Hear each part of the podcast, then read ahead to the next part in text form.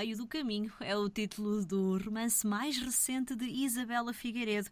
Bem, muitas leituras podemos fazer a partir deste romance, Isabela, mas eh, podemos sobretudo dizer uh, que um dos grandes protagonistas, ou uma das grandes protagonistas, será a solidão.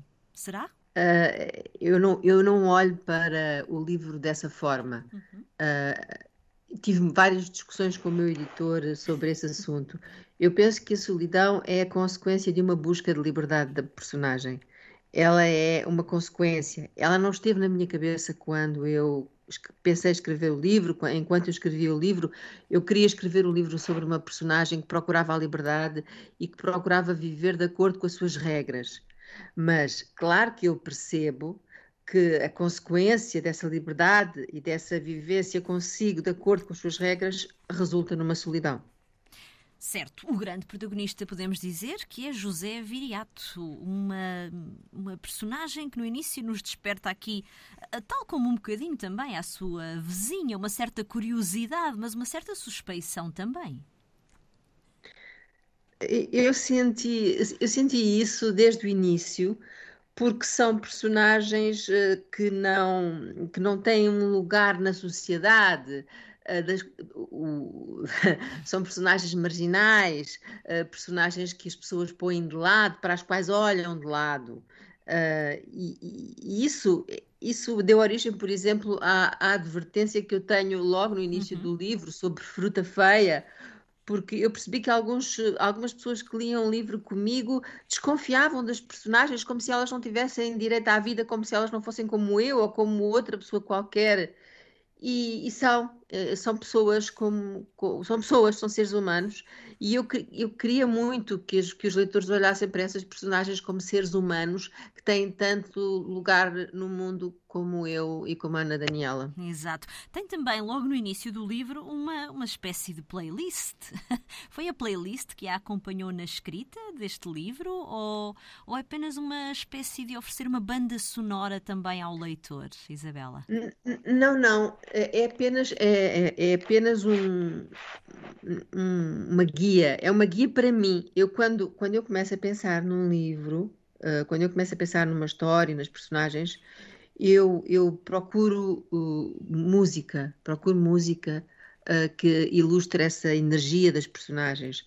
E, e, essa, e essas músicas são, são, na verdade, fotografias de personagens, fotografias de capítulos, fotografias de momentos que me inspiram, que me inspiram quando eu estou a escrever, que me ajudam a criar esses mundos e essas personagens. Uh, por exemplo, eu ontem pus no meu, no meu Facebook uh, uh, a canção João e Maria do Chico Buarque, uhum. que é exa corresponde exatamente à forma como eu concebo a relação entre a personagem principal, José Viriato, e uma, uma amiga, que é a Kátia. E, e eu vejo nessa música a relação deles e inspirou-me.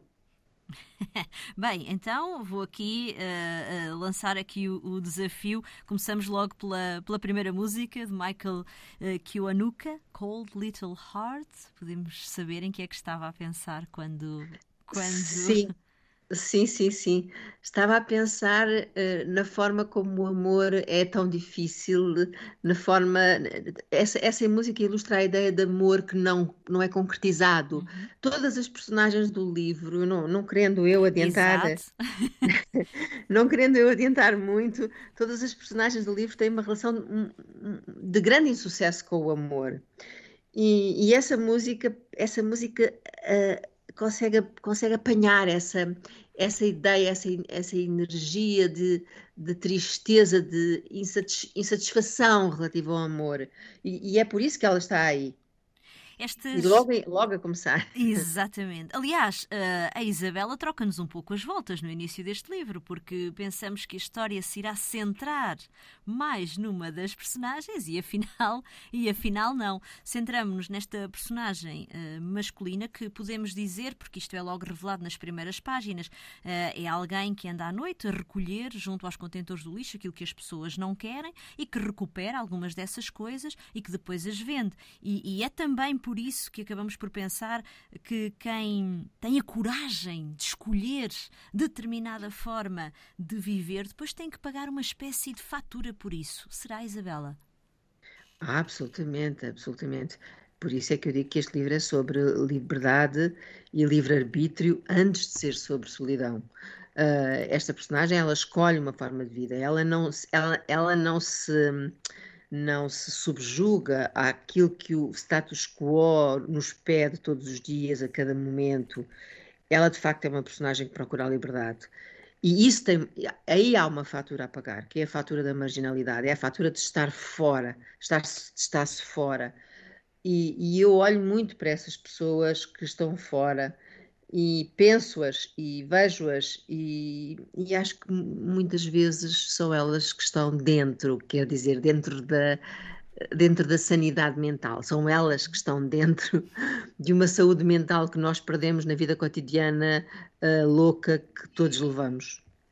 Este livro uh, também, aliás, logo o título indica-nos um cão no meio do caminho, como os animais são importantes para esta, para esta personagem, personagem masculina uh, e como também, por exemplo, uh, podemos perfeitamente estabelecer uma relação, estabelecer uma relação de forte amizade com alguém que não gosta necessariamente das mesmas coisas que nós, mas isso não torna impossível, por exemplo, a construção de uma sólida amizade. Não, uh, eu devo dizer que uh, eu gosto muito de cães, uh, o, que é, o que eu penso que seja perceptível por causa do que escrevo, é? eu gosto bastante de cães, mas os meus amigos, eu tenho poucos amigos que gostem de cães a maior parte dos meus amigos não gosta e nós estabelecemos aqui relações de negociamos, às vezes a forma como, enfim, como devemos nos encontrar, etc. Não, não, não impede absolutamente nada. Uh, a maior parte das pessoas não gosta de cães, tem, tem fobias, uh, ou tem fobias, teve más experiências e não conseguiu ultrapassá-las, são pessoas que têm feridas, como eu tenho feridas com outras coisas. E como os próprios uh, cães também podem ter os seus traumas, não é? Os cães têm, sim, têm, têm. Os cães têm os seus traumas. Mas eu, o que eu quero mesmo, o que eu quero mesmo com essa. Os cães são muito importantes no, no livro. Uhum. E, e, e, eu quero tocar aí também um outro ponto que é a, a nossa relação com os animais, é muito a, a, forma como nós nos relacionamos com os animais, que é como se eles não fossem nossos iguais, que é como se eles não partilhassem connosco um planeta chamado Terra, uh, que é como se eles fossem uh, nossos escravos e nós os seus senhores. E essa, essa questão do poder, essa relação de poder com os animais, e tem-me tem, acompanhado ao longo da vida. Uh, eu quero questionar isso, quero, quero, quero levar isso aos meus leitores, quero, quero que eles pensem nisso. Uh, no, fundo, no fundo, quero quero intervir um pouco nesta forma como nós vivemos e, e, levar as pessoas a pensar sobre como nos relacionamos com os animais, com o trabalho, com a vida que levamos e por isso é que estas personagens são quem são. Neste caso, os cães também podemos revelar, porque também isso é revelado nas primeiras páginas, têm uns nomes peculiares: Nossa Senhora e Revoltado. Sim, e mais do que isso, temos também o Cristo. Exato. E no final aparece-nos um Redentor. Exatamente. E aqui há sempre um, um, certo medo com estes nomes que damos aos animais, não é? Há sempre aqui uma apreensão por parte das personagens. Bem, atenção que isto pode ser mal interpretado, darmos estes nomes aos animais. Mas se calhar tem mesmo a ver com isso que acabou de dizer, é com o facto de não olharmos como nossos iguais. Sim, uh, uh ainda há pouco tempo, uh, um, um, elemento da Igreja Católica uh, disse qualquer coisa sobre os animais domésticos, os cães, os gatos, os, uh, o apego aos animais domésticos revelava, ou aos animais revelava uma sociedade decadente, de, de, de, não foi? Uma coisa Exato, assim desse sim. género. E, e eu sinto sempre que, eu quando olho para, para, para os meus cães, eu sinto sempre que eles são melhores do que eu, eles são mais puros do que eu Uh, eles são mais santos do que eu, se é que esta palavra se, pode, pode, pode colocar-se num contexto de educação católica, claro que sim. Mas eu olho para eles e eu, eu, sei que eles são mais inocentes do que eu, mais puros do que eu, eles são melhores do que eu. E, portanto, eles é que merecem o, o nome Cristo, eles é que merecem o nome Redentor, eles é que merecem o nome Nossa Senhora ou Revoltado. Mas eu sei que lá fora, na rua, se, se eles tivessem este nome, eu não lhes, não, não, não, não lhes poderia chamar, eu não poderia andar na rua a dizer Cristo, Cristo, anda cá, sem, sem pagar a fatura de ser maluca. Portanto, temos também aqui esta diferença entre o ser e o parecer. Uh, o, que é, o, que é, o que é que é e, e, como é que nós temos que, que, parecer para conseguir viver. Esta, esta questão também é importante no meu livro. Eu também uhum. toco aí. Exato. Também toco aí. Exato. Aliás, temos, por exemplo, o caso da, da, da, vizinha, eh, que percebemos poderá ter tendências para acumular muitas coisas em casa, mas ela tem uma explicação para isso e uma explicação muito, muito prática. Aqui também se toca um bocadinho estas fronteiras do que é que, vamos dizer, entre aspas, do que é normal e do que não é normal e daquilo que os outros esperam de nós. A, a, a vizinha, a matadora, ela é a mesmo. Matadora, uma... exatamente.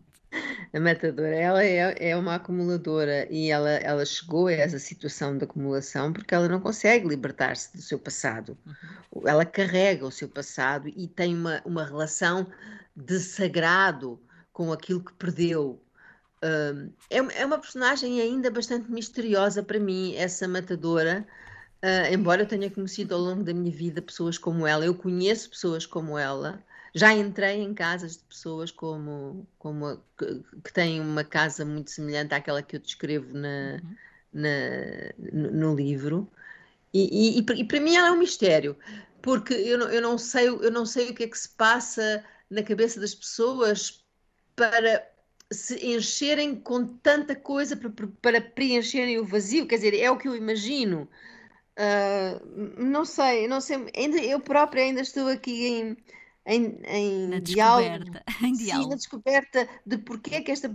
Eu, ela apareceu no, no, no, livro porque, porque foi necessária, mas sabe que eu, muitas vezes eu não, eu não planeio o aparecimento de certas personagens, elas aparecem porque são necessárias e aparecem-me, e aparecem-me, e eu depois fico a pensar porquê, porque, e, e acho isso bonito também. Não, eu não tenho que controlar tudo, não tenho, não tenho que ter esse, esse grau de controle sobre as personagens.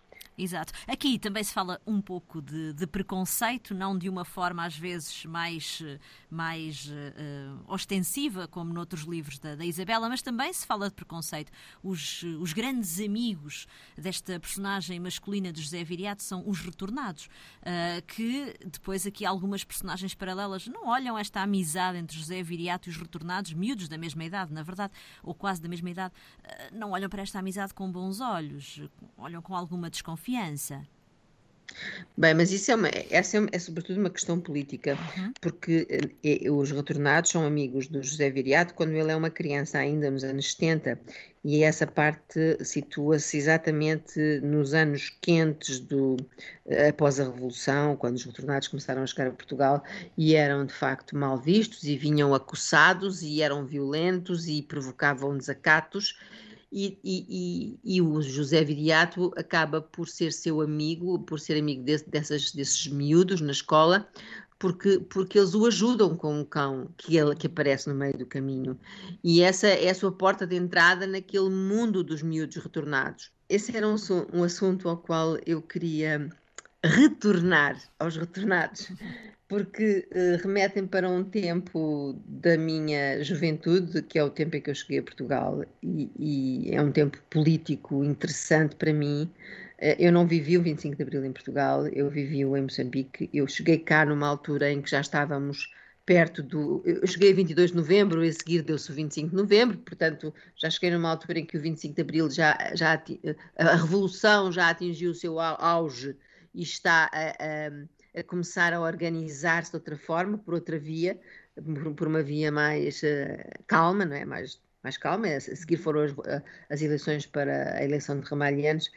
E uh, essa vivência de, de, de, de, adolescente como menina retornada, o, o, a diferença entre mim e os outros meninos retornados era, era muito grande porque eles eram muito revoltados, eram acossados, eram, vinham cheios de violência dentro deles, do, de um mundo que tinha sido violento, e isso refletia-se na relação com os portugueses.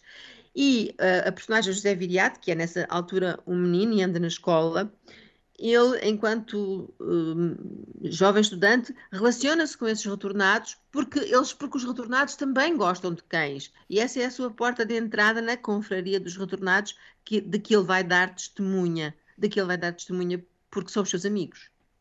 Este livro ficou uh, completo, Isabela? Ficou fechado? Sim, na minha cabeça ficou fechado.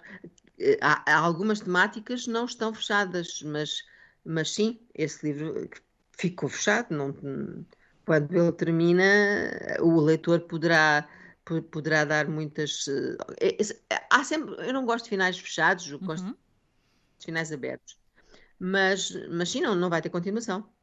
Isso está completamente decidido. Nem que uma personagem se venha cá intrometer e não, não, eu quero continuar.